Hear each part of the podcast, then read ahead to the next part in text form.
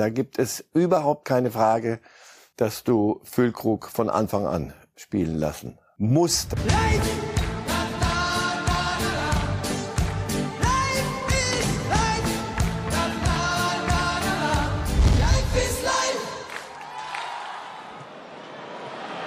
Hurra, wir leben noch. Niklas Füllkrug trifft zum 1 zu 1 für Deutschland gegen Spanien. Und schon sind wir der glücklichste, sieglose Tabellenletzte dieser WM. Denn es geht noch was für uns. Und das freut uns sicherlich auch unseren Experten Marcel Reif hier im Studio. Schönen guten Morgen, Herr Reif. Sehr wohl, guten Morgen. Wer hätte das gedacht, oder? Dass wir heute Morgen hier stehen und sagen, eigentlich sieht's ganz gut aus mit dem Achtelfinale, obwohl wir noch kein Spiel gewonnen haben und obwohl wir aktuell in unserer Gruppe tatsächlich auf dem vierten Platz sind. Der war gut, der glücklichste, sieglose Tabellenletzte. Ja, weil sich die Dinge jetzt so geschaukelt haben und weil andere mitgemacht haben und andere nicht mitgemacht haben und so schaukelt sich's dahin. Aber die deutsche Mannschaft hat gestern ihren Job gemacht und deswegen dürfen sie sehr wohl mit Optimismus daran gehen. Also, wenn Japan gewinnt, dann sind wir im Normalfall raus. Wenn Japan nicht gewinnt, dann reicht uns im Normalfall ein Sieg mit zwei Toren Unterschied gegen Costa Rica.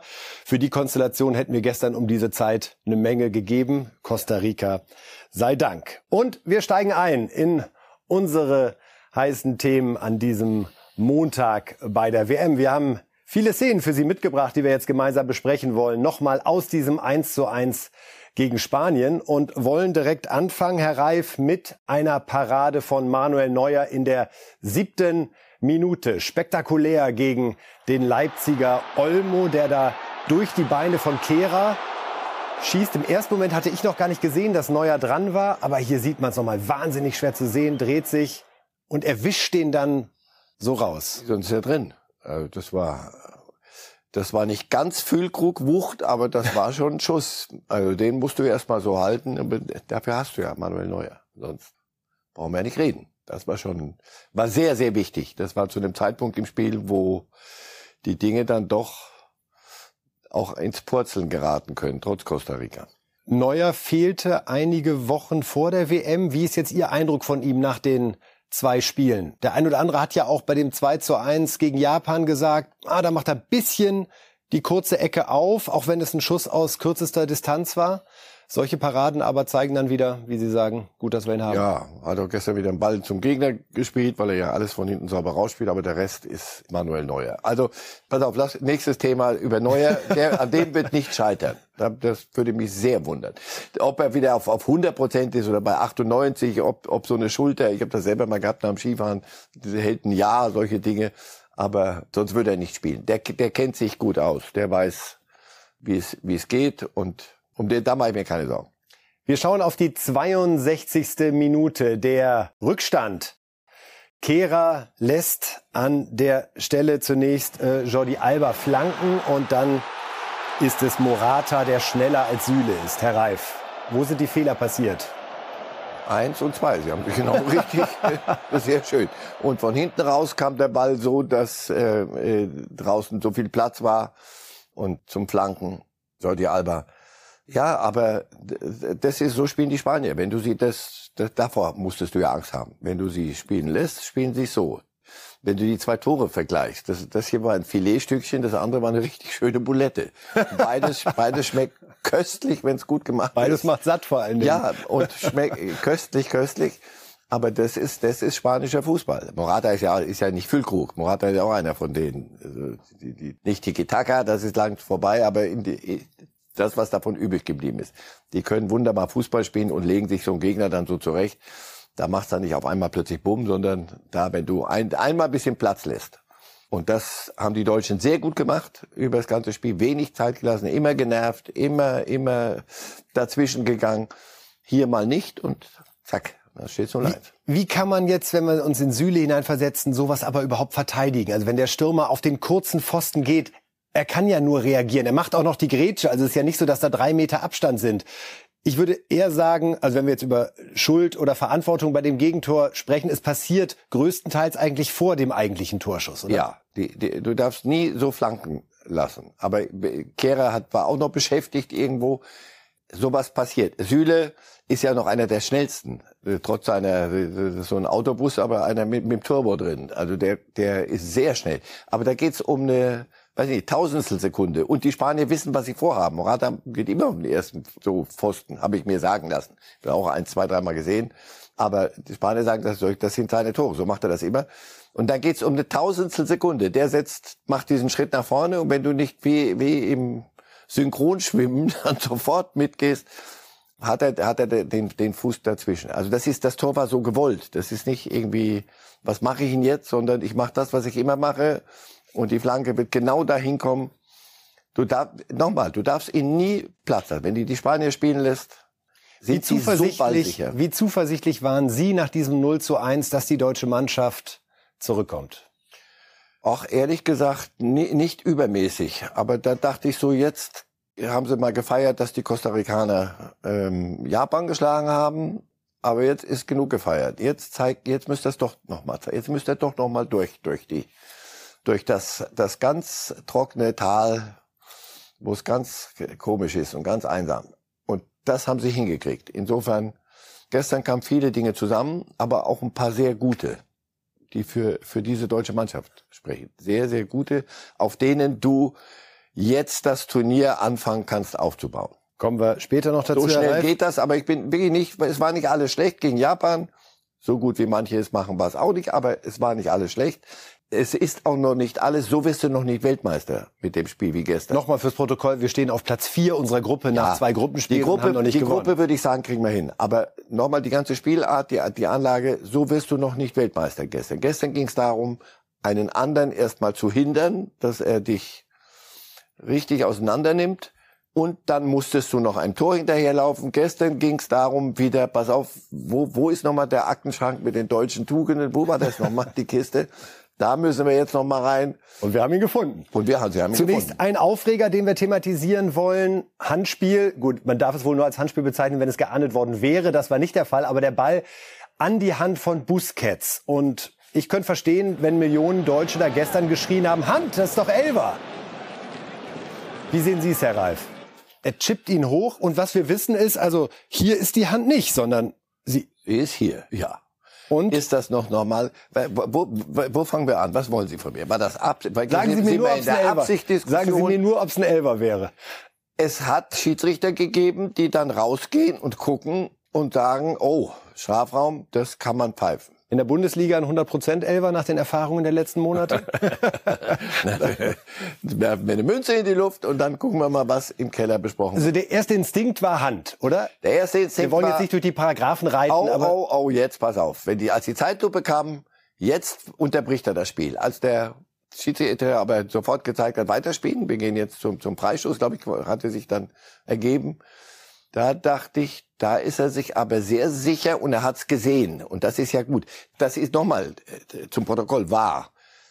Der Schiri hat das als nicht strafbares Handspiel bewertet. Der Schiedsrichter ist der Spielleiter.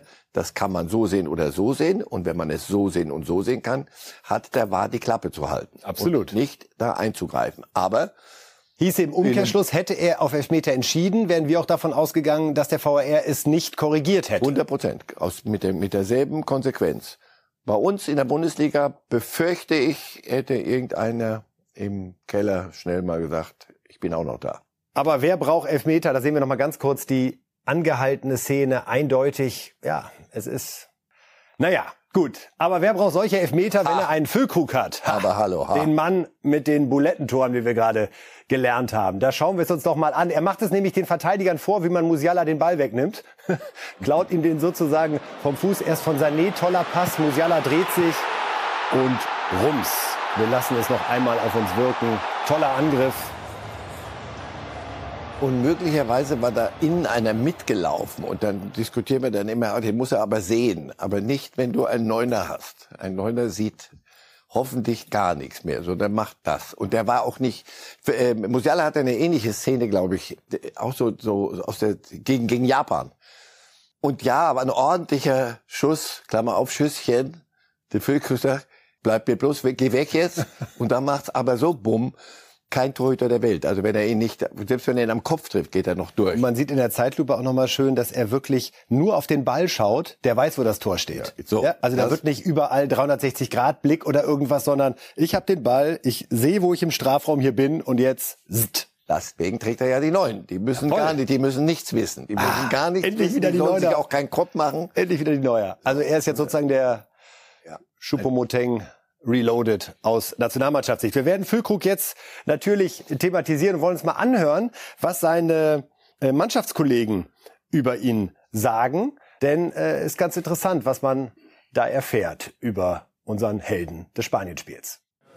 Wir haben ihn äh, gebührend gefeiert. Äh, er hat sich das absolut verdient, weil alle Spieler, die jetzt von der Bank auch gekommen sind, die uns geholfen haben, äh, waren sofort da auf dem Platz. Äh, er war sehr lebendig und jeder wollte unbedingt äh, zum Erfolg der Mannschaft was beisteuern und das hat man von Anfang an gemerkt und auch bei Niklas. Er hat gebrannt auf den Einsatz und äh, hat sich dieses Tor absolut verdient. Er ist sehr positiv, eine sehr positive Ausstrahlung. Er ist ähm, dafür, dass er neu ist, ist er relativ laut. Und ähm, ja, ähm, er, er, mag es auch, äh, auch abseits des Platzes äh, vorneweg zu marschieren. Er traut sich vieles zu. Und dementsprechend ähm, tut er unserer Mannschaft sehr gut. Ja, super Satz finde ich von Gündogan dafür, dass er erst so kurz dabei ist, ist er ganz schön große Klappe. laut. Ja. ja. ja. Er scheint eine Art zu haben, die bei den Mitspielern super ankommt. Aber zwischen laut und vorlaut ist ein, mm. großer, Unter mm, ist ein großer Unterschied und ja, der hat eine Art von Selbstbewusstsein und eine Art von Klarheit. Aber wie gesagt, nochmal, dafür hat er eine neuen. Die sollen in der Regel so sein. Wenn sie anfangen zu denken, macht das gar, macht das, und, und irgendwie bin ich zu laut, bin ich nicht zu laut, sondern so sein, wie er ist. Das ist gar nicht so lange her ein Zweitligaspieler und solche Geschichten gibt es. Chupomoteng war, weiß ich nicht, auch da im Kader, auf dem Mannschaftsfoto hast du den mal gesehen, Anfang des Jahres. Und danach nie wieder. Hat sich auch so ergeben. Gibt es. Und das ist doch schön. Manche Dinge überraschen einen noch. Wir hören uns mal an, was er selbst zu sagen hat zu seinem zweiten Länderspieltor im dritten Länderspiel. Also auch quotenmäßig ist er wirklich sehr, sehr gut unterwegs und darum hier Füllkrug im Original. Bitteschön. Ich glaube, in dem Moment, wo er mich einwechselt, äh, weiß ich, was er von mir verlangt. Dann möchte er Präsenz haben im 16er, dann möchte er ähm, ja, dass ich Bälle halte und dass ich einfach Gefahr ausstrahle. Und ähm, das hat heute zum Glück ganz gut geklappt. Das große Feiern, ähm, das, das wird es jetzt bei mir nicht geben, weil ähm, ich glaube, dieses WM-Tor bringt mir relativ wenig, wenn wir es am Ende nicht schaffen sollten. Und ähm, der Fokus liegt einfach ganz klar darauf, ähm, ja, in, die, in die nächste Runde zu kommen und ähm, jetzt so ein bisschen Schwung mitzunehmen, immer, immer besser zu werden und ähm, die Spiele einfach auch besser zu gestalten. Und ähm, ja, auch da haben wir noch ein bisschen Luft nach oben fußballerisch. Ich glaube, dass wir sehr viel besser gemacht haben, ähm, gerade in der Spielkontrolle und so weiter. Aber ähm, ja, das geht noch mehr. Da geht noch mehr. Also soweit ein Füllkrug, der sich da schon wieder bemerkenswert gefangen hat, oder? Also von dann, Vorlaut wirklich weit und breit nicht zu hören. Ja, und da möchte man sagen, nein, nein, pass auf, das haben die dir gesagt. Du sollst jetzt sagen, ich soll die Bälle halten. Und ich soll festmachen. Gar nichts sollst du festmachen. Du sollst sie da reinhauen. Das sollst, sollst du machen. Aber er, er artig, das ist, das ist die Sprachregelung. Echt der Neuner muss die Bälle festmachen und dann so. Gar nichts sollst du. Der, der ist, das, der ist pfiffig. Der ist gut der ist gut. Ob du, ob er dich zum Weltmeister macht, werden wir mal sehen. Also deswegen langsam. Aber es wird stärkere Gegner geben. Und gibt einem gerade ein gutes Gefühl, finde ich. Es passt gerade so ein bisschen für uns in diese WM, die so mit so ganz vielen naja, Problemen bislang behaftet war. Und da kommt einer, der einfach mal sagt, wisst ihr was, Jungs, ich mache ihn jetzt mal rein und ja, aber das, das weil er dir eine Option, weil er dir die, die Option gibt, die dir sonst fehlen. Also, na, fragen Sie Nagelsmann nach Choupo-Moting. Bleiben wir bei dem Beispiel andere, andere Ebene, ganz andere Welt, aber genau das. Hallo, was machen wir, wenn wir keinen Neuner haben? Oh, haben wir doch einen. Ja, hätte ich gar nicht gedacht. ja, super. So, genau, genau dieses. Du hast jetzt, du kannst gegen Gegner, wirst du spielen mit Müller und mit, und mit der falschen Neun und dann wird es Gegner geben, wo jetzt zum Beispiel, da kommen wir kommen ja wir gleich, dazu. Kommen wir gleich auf die Ausstellung. Wir hören uns nämlich also. Thomas Müller abschließend noch einmal an, was der denn zu sagen hat zu dem Mann, der für ihn eingewechselt wurde und dann getroffen hat. Thomas Müller ja, dass Fülle den so reinnagelt da in den Knick, das ist natürlich, äh, da ging die Bank äh, eine Explosion äh, auf der Ersatzbank. Also emotional war das natürlich äh, überragend für uns jetzt, dass wir äh, dieses Tor noch gemacht haben. Ähm, Sie sind ja selbst so eine coole Sau. Was sagen Sie zu ihm, zu Füllkrug? Ja, einfach überragend, ne? wie er den einschweißt und welche Energie er auch der Mannschaft dann nochmal äh, von außen gibt. Ähm, aber klar, das haben wir natürlich auch von ihm erwartet, aber dass er das so erfüllt in so einem wichtigen Spiel ist natürlich eine super Story. Ähm, aber wir müssen natürlich auch festhalten, wir müssen jetzt im letzten Spiel gewinnen, dass wir noch eine Chance haben, äh, auch im Turnier zu bleiben. Ähm, das ist jetzt unser Ziel, aber klar, erstmal sind wir froh nach diesem Sonntag, dass wir noch die Chance dazu haben. Also auch Thomas Müller als Füllkrug-Fan und gleichzeitig ganz rational noch ist nichts gewonnen im wahrsten Sinne des Wortes bei dieser WM. Zu Füllkrug, wenn wir uns nochmal die Karriere so im Blitzüberflug äh, anschauen, hat gespielt bei Nürnberg, Hannover und Werder.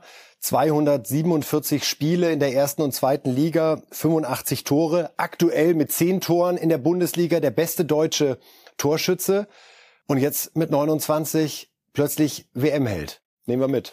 Nehmen wir genau so mit. Und also Müller, wenn ich das richtig so interpretiere, ja, ihr habt den doch alle immer gewollt, ihr habt doch alle den reingeschrieben, reingelabert, Füllkrug, ja, dann nehmen wir ihn halt mit. Aber ehrlich gesagt, ob das irgendeinen Sinn ergibt, werden wir mal sehen. Seit gestern wissen auch die, die vielleicht gedacht haben, oh, schöne Idee, aber das, das, das, das, die wissen jetzt Bescheid, ja wenn du in dem Alter noch mal, wenn du so ein Tor machst, weiß ich, brauche ich über gar nichts reden über früher. Und niemand verlangt von ihm, dass er da im, im, den 20. Doppelpass spielt, wie gesagt, sondern das ist eine klare, einfache Geschichte, aber die musst du erst mal machen und du musst dich das trauen. Wenn der natürlich, jetzt mal vorhin darüber geredet haben, dafür, dass er so kurz da, äh, da ist, ist er, ist er laut. Wenn der hingekommen wäre und hätte erst mal vor sich hin oh, darf ich, darf ich mich hier hinsetzen? Dann schießt man nicht solche Tore, dann schießt du nicht solche Spanien Tore. eingewechselt also. Die, das, das passt. Das gibt es bei aller allen Akademien und allem, was es so gibt im Fußball und welche Wege du gehen musst und wie sich das alles entwickeln muss. Manchmal kommst du hin, weil wir alle sagen, Mensch, nimm doch so einen mit, vielleicht hilft er dir mal in so einer in irgendeiner Situation irgendwann mal. Und so einer kommt und sagt, das war's doch, was ich sollte, oder? Bumm. Schön. So, einen haben wir noch zu Füllkrug, das ist natürlich der Bundestrainer und dann reden wir mal über die Aufstellung, inwieweit sie sich daran orientiert, was da am Ende auf dem Platz stand. Aber zunächst nochmal Hansi Flick, der Bundestrainer, über Torheld Füllkrug. Wir sind natürlich schon froh, dass er heute gezeigt hat, äh, mit seiner Entschlossenheit, wie man Tore schießt und das zeichnet ihn aus, deswegen ist er auch dabei. Er gibt der Mannschaft sehr viel, äh, nicht nur dieses Tor, er ist auch ein wirklich sehr, sehr guter Junge. Ähm, ja, mit dem Herz am richtigen Fleck und, und deswegen sind wir wirklich froh, dass er hier dabei ist. Ja, er ist froh, dass Füllkrug hier dabei ist. Das können wir alle unterschreiben. Und jetzt schauen wir hier mal auf die Aufstellung, Herr Reif. Das ist die Formation, die Flick dann letztendlich gegen Spanien zunächst ins Rennen geschickt hatte. Hier tatsächlich mit diesem Dreieck aus Gündogan, Goretzka und Kimmich. Würden Sie sagen, das ist aufgegangen? Das ist einerseits aufgegangen, dass alle drei ihren Job im Mittelfeld gemacht haben und diese Pedri, Gavi und Busquets so gut es geht genervt haben und gestört haben. Nicht aufgegangen ist es dann, weil Günde, Gündogan ja so, so richtig dann richtig dabei war er dann nicht mehr irgendwann mal. Hattest du das Gefühl, das ist äh, nicht sein Job da? Es kam dann letztendlich zu zwei Wechseln, die das Ganze entscheidend verändert haben. Und zwar nach dem Rückstand ist Gündogan rausgegangen, ist Müller rausgegangen und dafür ist hier Füllkrug gekommen und Sané letztendlich auch an der Stelle mit ins Spiel. Und daraus hat sich dann eine andere Form in der Offensive ergeben. Füllkrug und Sané, Herr Reif, sind das zwei, die sich gegen Spanien in die Startelf gespielt haben. Auf jeden Fall am Donnerstag gegen Costa Rica. Das Tor haben wir gesehen. Das, das Tor, entstand, ja, das Tor entstand, weil Sané das gemacht hat, was er kann. Ich hatte ihn gestern in der Startelf schon, aber da ging es wirklich nur darum, ist er schon Startelf fähig vom, vom körperlichen her. Von seiner Art, da äh, Unheil anzurichten beim Gegner, ist er einer der Prädestinierten. Also ja, absolut. Überhaupt keine Frage. Das würde bedeuten aber, dass tatsächlich Thomas Müller erstmal auf der Bank sitzt. Und auch Gündogan, der im ersten Spiel gegen Japan das Tor erzielt hat, noch eine gute Torchance hatte. Sind das diese Veränderungen? Aber das gehen Sie auch mit. Also das Also- wäre Ihre Offensive. Musiala, Gnabry, Sané, Füllkrug oder machen Sie bei Gnabry auch ein Fragezeichen? Bei Gnabry mache ich sehr wohl ein, ein Fragezeichen, weil er gestern einer derer war, die nicht wirklich fürchterlich aufgefallen sind. Hat aber auch gearbeitet. Aber ja, darüber wird man, wird man diskutieren müssen. Müller oder, oder Gnabry zum Beispiel. Je nachdem. Aber gegen, gegen, wir reden wirklich jetzt Costa Rica, ja. Da gibt es überhaupt keine Frage, dass du Füllkrug von Anfang an spielen lassen muss. Da gibt es überhaupt- keine, keine Sekunde diskutieren. Aber nicht, weil er jetzt plötzlich der neue Shootingstar ist und weil wir ihn jetzt zum, zum Volkshelden machen, sondern von seiner Art Fußball zu spielen gegen Costa Rica. Die werden sich hinten reinstellen und deswegen mu- muss er auch Raum da draußen spielen und die, der, der, wenn er was richtig gut kann, Raum sind das Flanken nach innen und der muss dem das Zeug nach innen schaufeln und dann wird Füllkrug schon was machen. Und Sané ist, wenn der fit ist, ist der, das ist einer der besten, die auf dem Rasen rumlaufen. ist ja immer das Spannende während eines Turniers zu sehen, wie sich dann irgendwann, idealerweise wenn man lange dabei ist, so eine Elf herauskristallisiert, die mitunter sich stark von dem unterscheidet, wie man eigentlich in das Turnier gegangen ist. Äh, Aber das heißt nicht, dass sich einer rausspielt, sondern das heißt, äh, die sind's jetzt, die anfangen und dann müssen die anderen wieder. Und da würden Sie auch sagen, dass die Viererkette Rüdiger Süle als Innenverteidiger, da jetzt zu sagen, wir versuchen jetzt mal Schlotterbeck statt Süle, ob das noch ein bisschen besser klappt, sondern da wird Flick auch schauen, jetzt Stabilität, Abläufe hineinzubekommen und auch Ja. Kehrer auf der rechten Seite trotz seiner unglücklichen Defensive vor dem Gegentor. Drängt sich aus Ihrer Sicht nicht für einen Wechsel auf. Weitestgehend ist er verlässlich. Nochmal, wir reden jetzt über Costa Rica oder reden wir b- übers Finale? Gut, Costa Rica sagt sich auch, hey, wir spielen nur gegen Deutschland. Wenn wir gewinnen, sind wir sicher im Achtelfinale. Ah, ja, ja, ja. Mit, wie, ge- oh, habe ich vergessen heute hinzuzufügen, bei allem Respekt vor Costa Rica. Wir reden über Costa Rica. Unstrittig, pass auf, die da hinten werden nicht übermäßig gefragt sein. Sie müssen konzentriert bleiben, sonst geht's ihnen mit den Japanern. Da kommen die einmal vor, wissen selber nicht, wie sie ihn reinstolpern und hat, bumm, hast du so ein Ding da drin. Aber im Normalfall werden die da hinten nicht viel zu tun haben. Das Mittelfeld, ja, Goretzka, Kimmich jetzt wieder. Goretzka hat gestern ein paar Dinge gemacht, die waren sehr gut, sehr gut, ein paar Szenen auch. Und ansonsten hat er seinen Job gemacht. Ähm, das ist schade für Gündogan, aber ich glaube nicht, dass, dass wir nochmal so ein Dreier-Mittelfeld so sehen werden, weil das ja dann ein 4-3-3 ist. Dann, äh, das, das brauchst du nicht gegen Costa Rica. Da brauchst du vorne Leute. Musiala haben wir jetzt gesehen gegen Spanien und man hätte ihm auch das andere Trikot anziehen können, oder? Oder auch sogar das äh, gelb-orange der Brasilianer. Ja, gestern der Kollege, Reporter vom ZDF, sagt, das ist der spanischste deutsche Spieler. Ja, Also, Musiala ist, äh, weiß ich nicht, vor ein paar Wochen noch dachte, ja, aber jetzt mal langsam, vielleicht braucht der Mann eine, eine schöpferische Pause. Was? Also wenn einer, wenn du die Aufstellung machst, machst du Neuer und Musiala mittlerweile. So, so weit sind wir. Der ist, das, das, weil er, weil er Dinge initiiert, gar nicht am Ende zu Ende bringt, aber bei ihm fängt's an. Ein Dribbling, zwei Leute müssen auf ihn drauf. Da windet er sich mit seinen wie Schlangenbeinen, ein super Bild hat jemand mal gesagt, Schlangenbeine, ist auch neu, biologisch macht er nichts, und windet sich da wie so ein Aal durch. Zwei sind raus, andere müssen irgendwo hin, müssen Lücken schließen.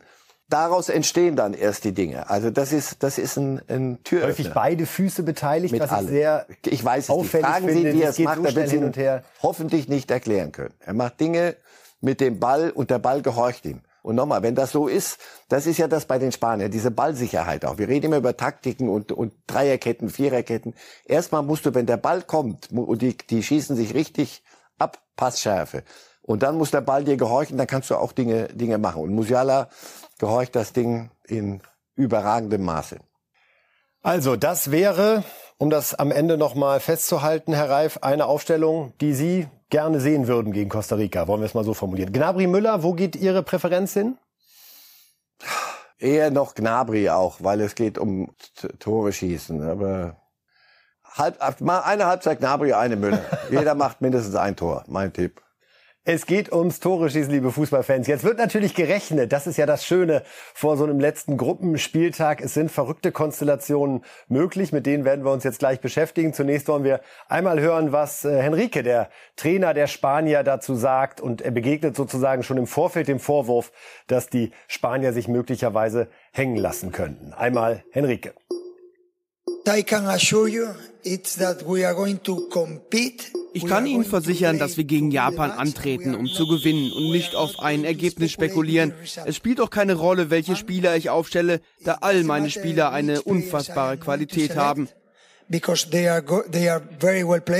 denke, wir sollten uns auf uns konzentrieren und dieses Spiel gewinnen, denn Costa Rica macht das sehr gut und Japan ist eine sehr starke Mannschaft. Ich versichere Ihnen, wir werden nicht auf ein Ergebnis spekulieren in the end we'll see.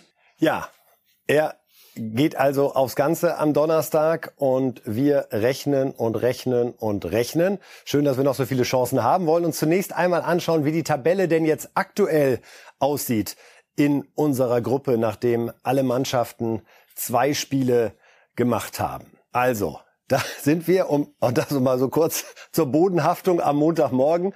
Deutschland ist mit einem Punkt letzter, aber die Stimmung ist irgendwie eine andere. Ist ja auch in Ordnung so. Spanien also derzeit erster mit vier Punkten, Japan und Costa Rica jeweils drei Punkte, Deutschland mit einem Punkt. Wir lassen die Tabelle noch mal einen Moment stehen. Es gilt sozusagen die eine Grundregel, wenn Japan nicht gewinnt, jetzt gegen Spanien, dann sind wir mit einem Zwei-Tore-Sieg auf jeden Fall in der nächsten Runde. Und das ist so das, was wir derzeit als Normalfall äh, hinstellen wollen. Wir gehen also davon aus, dass Japan nicht gewinnt. Nun sollte man bei dieser WM auch vorsichtig sein mit der Formulierung Normalfall. Dafür haben wir schon genug Verrücktes erlebt, wollen uns aber einfach mal so äh, ein paar mögliche Ausgänge des dritten Spieltages angucken und die Folgen daraus auf die Tabelle. Fangen wir doch mal mit Variante 1 an. Also, was wäre denn, wenn wir 2 zu 0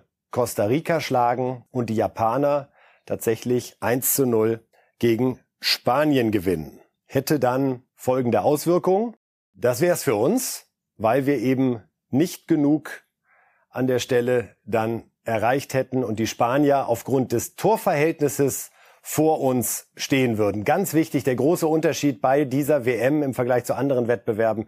Es zählt zunächst das Torverhältnis und erst dann der direkte Vergleich. Also bei der Variante wären wir raus. Schauen wir uns eine weitere mögliche Konstellation an am letzten Gruppenspieltag, wenn es darum geht, wer kommt weiter ins Achtelfinale. So, das wäre jetzt der ganz hohe Sieg für uns.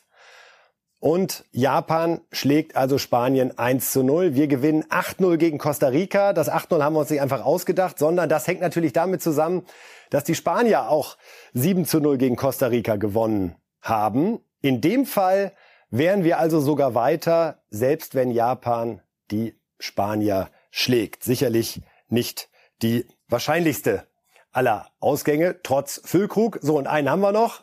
Und dann lassen wir sie fast auch mit der Rechnerei in Ruhe. Szenario C. Also wir hätten dann, äh, wären als Tabellenzweiter knapp weiter. Das ist dann eben der Ausgang, wenn wir gewinnen und die Japaner unentschieden spielen sollten. Da ist dann immer wichtig, dass wir möglichst mit zwei Toren Unterschied gegen Costa Rica gewinnen und das wäre es dann. Diese Rechnereien, Herr Reif, die begleiten Sie seit 50 Jahren, macht aber auch immer wieder ein bisschen Spaß, oder? Finden Sie. ja, die einen sagen so, die anderen sagen so. Sind Sie nicht bereit, einfach einen Strich zu machen? Wir haben doch jetzt zwei Spieltage gehabt. Es ist in jeder Gruppe immer ein gerüttelt Maß Wahnsinn versteckt. Im ersten Spiel verliert Deutschland gegen Japan. Da hatten wir das so, ist das normal? Nein, das ist nicht normal. Also einmal eine Portion Wahnsinn. Am zweiten Spieltag, gestern Vormittag, spielt Japan gegen Costa Rica. Costa Rica waren die, die gegen Spanien sieben gekriegt haben und wo du das Gefühl hattest, nun ja, auch dabei gewesen bei dieser WM, aber hm, hilft das wirklich?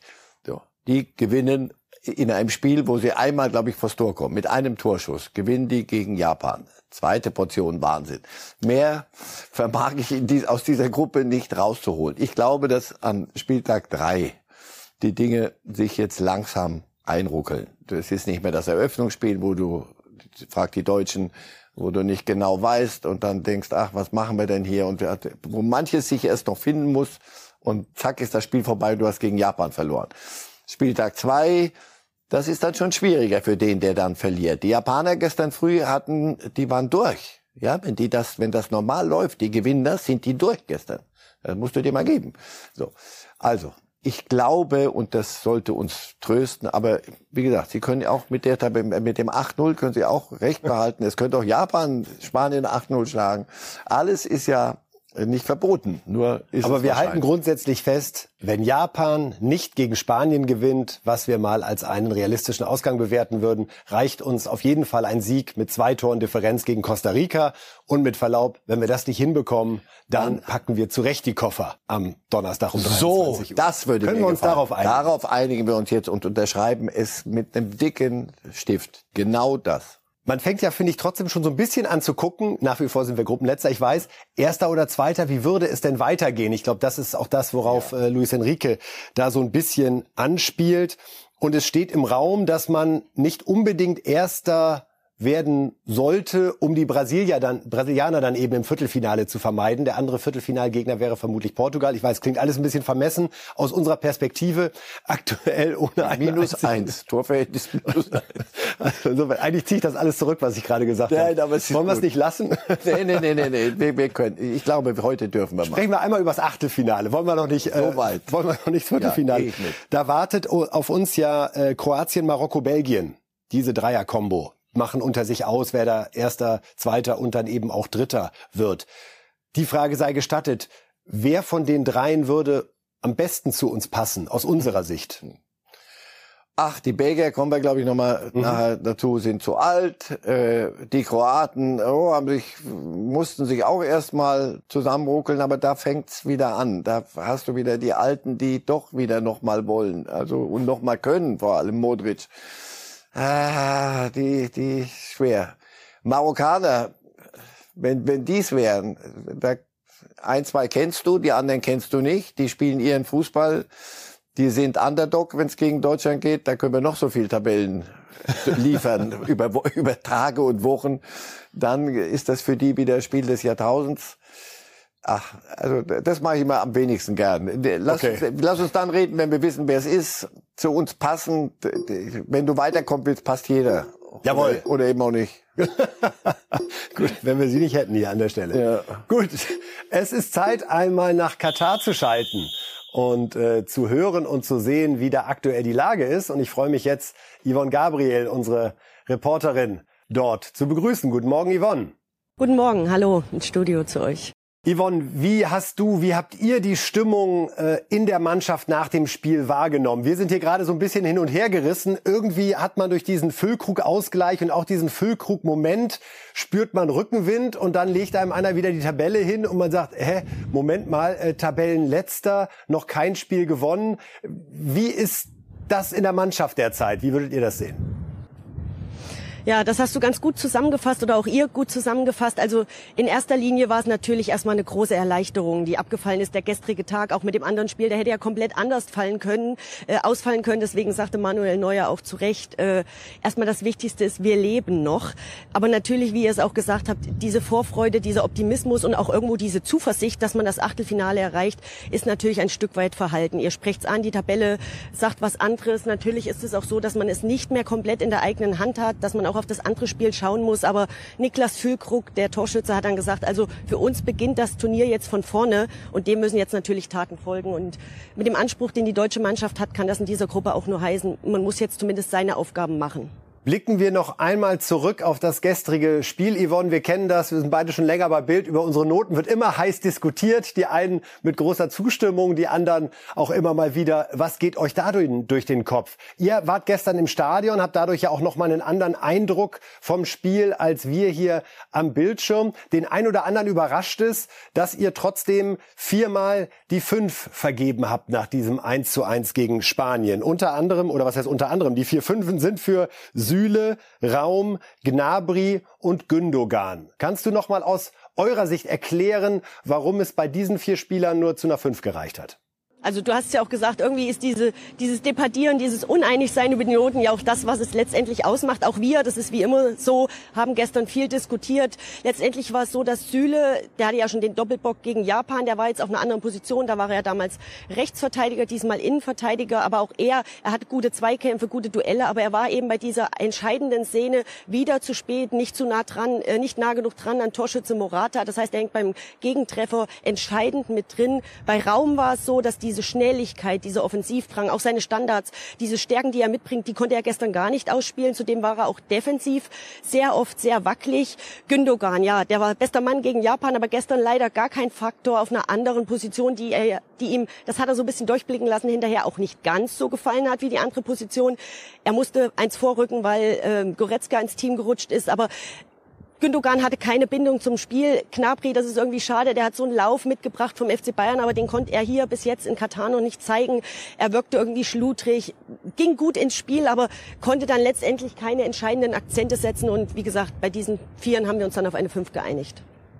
Jetzt kommt Costa Rica, Yvonne, und Deutschland fragt sich, darf Füllkrug von Anfang an ran? Wie ist eure Prognose am Montagmorgen? Ein paar Tage sind ja noch. Wir gehen nicht davon aus, dass er von Anfang an spielen wird, weil Bundestrainer Hansi Flick das auch ganz deutlich gestern gesagt hat. Er hat angesprochener Füllkrug und die Stadtelf gegen Costa Rica gesagt, nee, nee, so weit ist er noch nicht. Aber das ist auch völlig okay, weil wenn man Niklas Füllkrug zuhört, das ist einfach eine Freude. Er ist unfassbar mannschaftsdienlich, unfassbar bescheiden. Das heißt, eine erneute Joker-Rolle wäre, glaube ich, für ihn völlig okay. Also er sagte gestern auch, Mensch, mein Tor ist schön, aber das ist nichts wert, wenn wir jetzt nicht auch ins Achtelfinale einziehen. Und ich glaube, so geht er, oder ich bin überzeugt davon, so geht er auch mit einer erneuten Joker-Rolle um. Er stellt da gar keine Ansprüche. Er ist trotzdem unfassbar wichtig für die Mannschaft. Ähm, Ilkay Gündogan sagte gestern, dafür, dass er kurz dabei ist, ist er ganz schön laut schon, auch neben dem Platz. Also diese Rolle, die er einnimmt, ist auch auch mit nur wieder 20 Minuten oder wäre mit auch nur wieder 20 Minuten sehr, sehr wichtig. Deswegen ähm, gehen wir davon aus, dass er erneut von der Bank kommt und ja, wenn er dann die Tore macht, ist ja trotzdem alles gut. Da hast du recht, Yvonne, aber das ist jetzt echt für uns so ein kleiner Stimmungskiller hier, ja? Also Deutschland, dieses ganze Land, die Fans hatten ja bislang auch so ein bisschen ihre Probleme mit der WM. Wir haben das auch an den Einschaltquoten festgestellt. Und jetzt hatte das gestern so ein bisschen was von einem Erweckungserlebnis, diese Explosion, dieses Tor, dieses, dieses Auftreten auch von ihm. Du hast es beschrieben, wie, was die anderen über ihn sagen. Der ist ganz schön laut, dass er noch nicht so lange dabei ist. Gleichzeitig im Interview wirkte er extrem analytisch und hat sich eher nach innen gefreut gefreut. Also da müssen wir aber die nächsten Tage noch ein bisschen dran schrauben, oder? Also Füllkrug von Anfang an wäre, glaube ich, was, was dem Land hier sehr, sehr gut gefallen würde. Ja, auch uns definitiv. Also wir machen zwar die Aufstellung nicht, aber wir hätten auch nichts dagegen, wenn er von Anfang an spielen würde. Ich habe es ja gesagt. Also das ist ein unfassbar netter Typ, ein unfassbar greifbarer Mensch, der wirklich bodenständig geblieben ist und sich da in den Dienst der Mannschaft stellt. Und aber wie gesagt, ich ausgehend davon, dass Hansi Flick auch gestern sagte, Startelf, m -m, so weit ist er noch nicht, ähm, glauben wir eher nicht daran, aber er hat ja auch noch zwei Tage bis Costa Rica, also let's see. Bei Sané wissen wir, dass er auch von Anfang an durchaus in der Nationalmannschaft äh, es allen zeigen kann. Der scheint wieder fit zu sein und wäre dann auch gesetzt am Donnerstag, oder? Der hatte sehr, sehr starke 20 Minuten. Er, hat das, er war beim, beim Ausgleichstreffer beteiligt. Er leitet den Ball ja an Musiala weiter, bekommt ihn von Klostermann vorher, hat dann auch selber noch eine Chance. Also der mm, hat sein Zeug gemacht und hat natürlich hinterher auch ganz deutlich gesagt, also ich bin jetzt bereit, äh, von Anfang an zu spielen. Also wenn es nach dem geht, auf jeden Fall. Die Frage wäre nur, wer müsste für ihn weichen. Das ist dann schon auch eine Challenge, die Hansi Flick noch lösen müsste. Aber wie gesagt, Sané selber sagt, also an mir soll es nicht liegen, ich bin bereit. Letzte Frage, Yvonne. Wie sehen jetzt die nächsten Tage aus? Wir spielen am Donnerstag gegen Costa Rica. Äh, letzte Woche war es so, dass die Familien der Spieler äh, für zwei Nächte nacheinander auch ins Hotel kommen durften. Wissen wir schon, ob Ähnliches wieder geplant ist oder steht sonst was Außergewöhnliches auf dem Programm? Nein, Hansi Flick und sein Trainerteam werden das heute in Ruhe analysieren, das Spiel nochmal, werden auch einen Plan für die nächsten drei vollen Tage, das Spiel ist ja dann am Donnerstag, zurechtlegen. Ähm, heute ist erstmal das übliche Programm Regeneration, Spielersatztraining, Analyse und dann wird man den vollen Fokus auf Costa Rica richten und ja, natürlich ist es sehr wahrscheinlich, dass die Mannschaft, äh, die Familien, die, die Liebsten, die Freundinnen, die Frauen, die Kinder wieder ins Mannschaftshotel können, weil das ist ja auch das, was Hansi Flick immer wieder betont hat, dass es wichtig ist, dass die Liebsten dabei sind bei der Mannschaft. Und insofern halte ich das oder wir halten das für sehr, sehr wahrscheinlich, dass da auch wieder Besuch kommt ins Mannschaftshotel. Und ähm, wie gesagt, das wird aber heute erst noch entschieden. Ähm, Hansi Flick wollte dann natürlich auch nicht voreilige Versprechungen machen. Wie gesagt, der Tag gestern war ja schon noch mal entscheidend.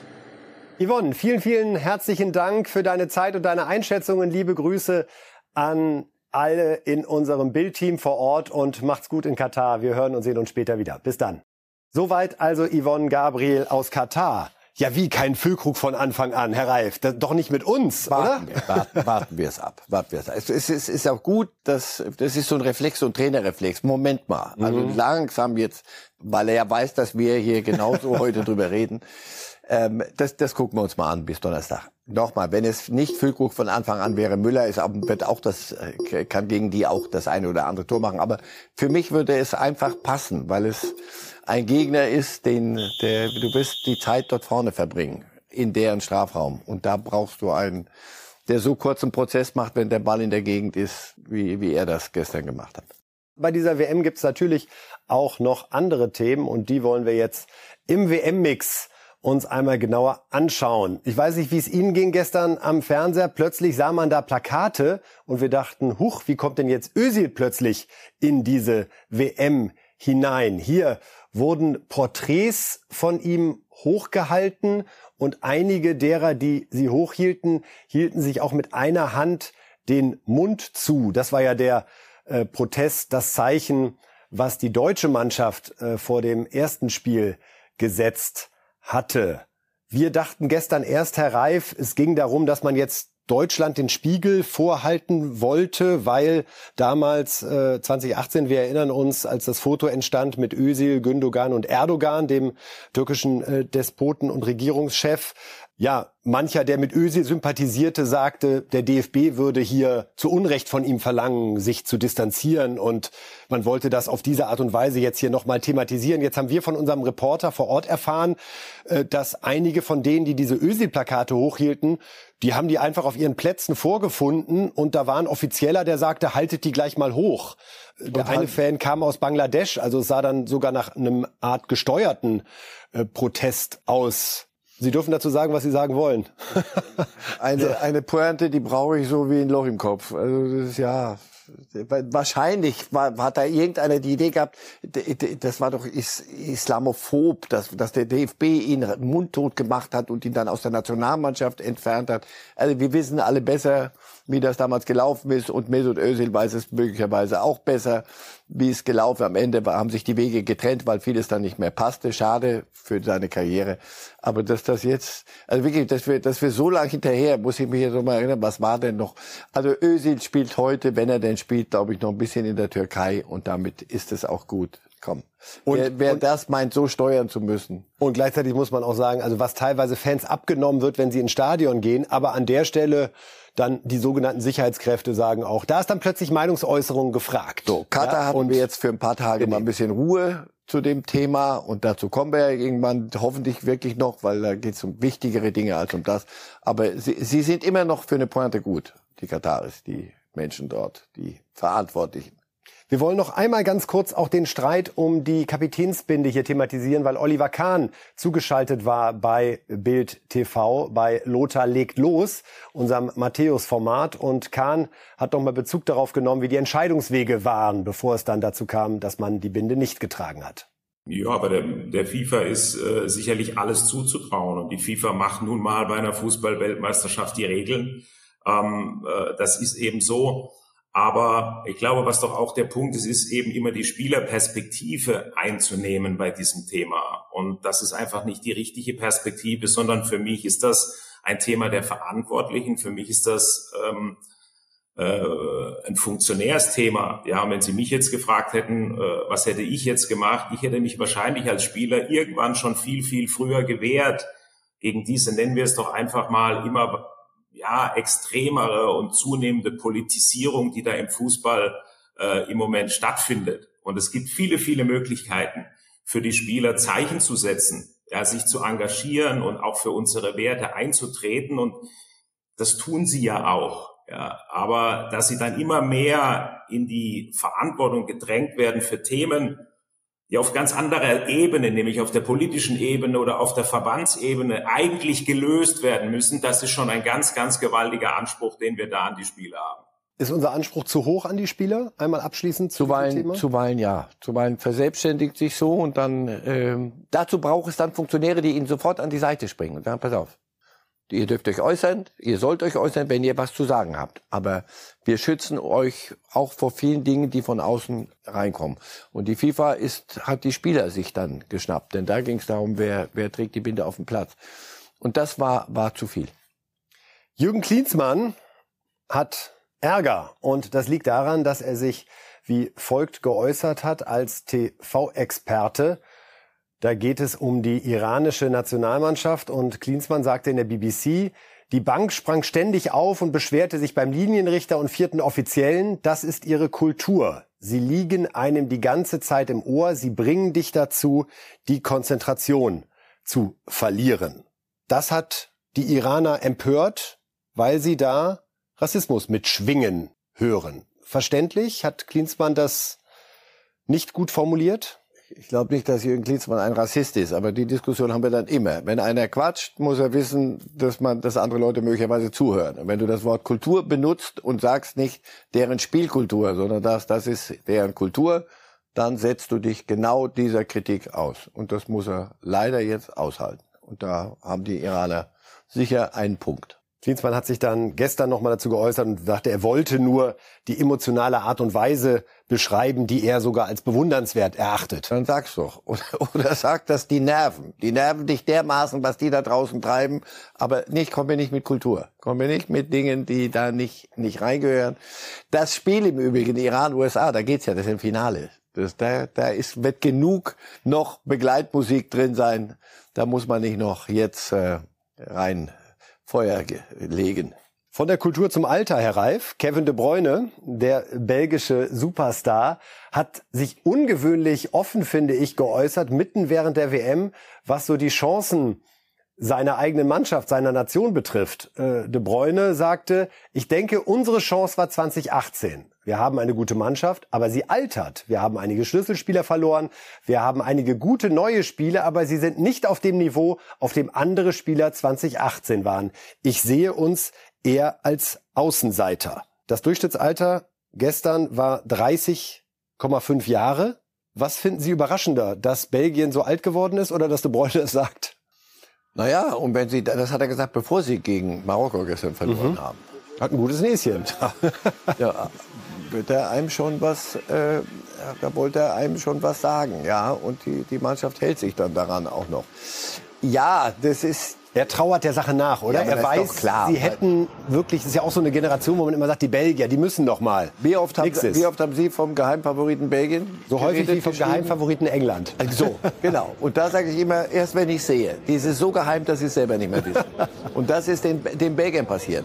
Das ist ein kleines Land. Solche kleinen Länder da schwingt immer da hinten der, der Begriff goldene Generation mit. Du hast mal eine Generation, wo alles passt. Und dann musst du, musst du den Tisch abräumen. Dann musst du all in gehen, dann musst du, musst du, zack, dann musst du es holen. Das haben sie aber nicht getan. Danach wird die Golde, setzt die Goldene, das Gold Patina an. Und genau das, das ist ihnen jetzt passiert. Und das spürt er und so spielen sie auch. Das hat nicht mehr diese Frische, das hat nichts geheim favoritisches mehr, sondern ja, ja, und dann kommt zu Marokko und sagen, pass auf, Geheimfavorit, Schluss, aus. Glauben Sie, die Belgier fliegen raus? Sie spielen jetzt gegen Kroatien, letztes Gruppenspiel. Ja. Sie haben es doch selbst in der Hand. Mit einem Sieg sind Sie sicher weiter. Aber die Sie Kroaten sind, sind, alt, aber die sagen, weißt du was? Anderes Alter. Wir tanzen mal ein ganz altes Ding hier. Und ich glaube, nee, ich glaube, dass die Kroaten äh, die, die Belgier packen werden. Und, und dann äh, möglicherweise mit Marokko in die nächste Runde ja. und Belgien ja. nach Hause. Ja. ja.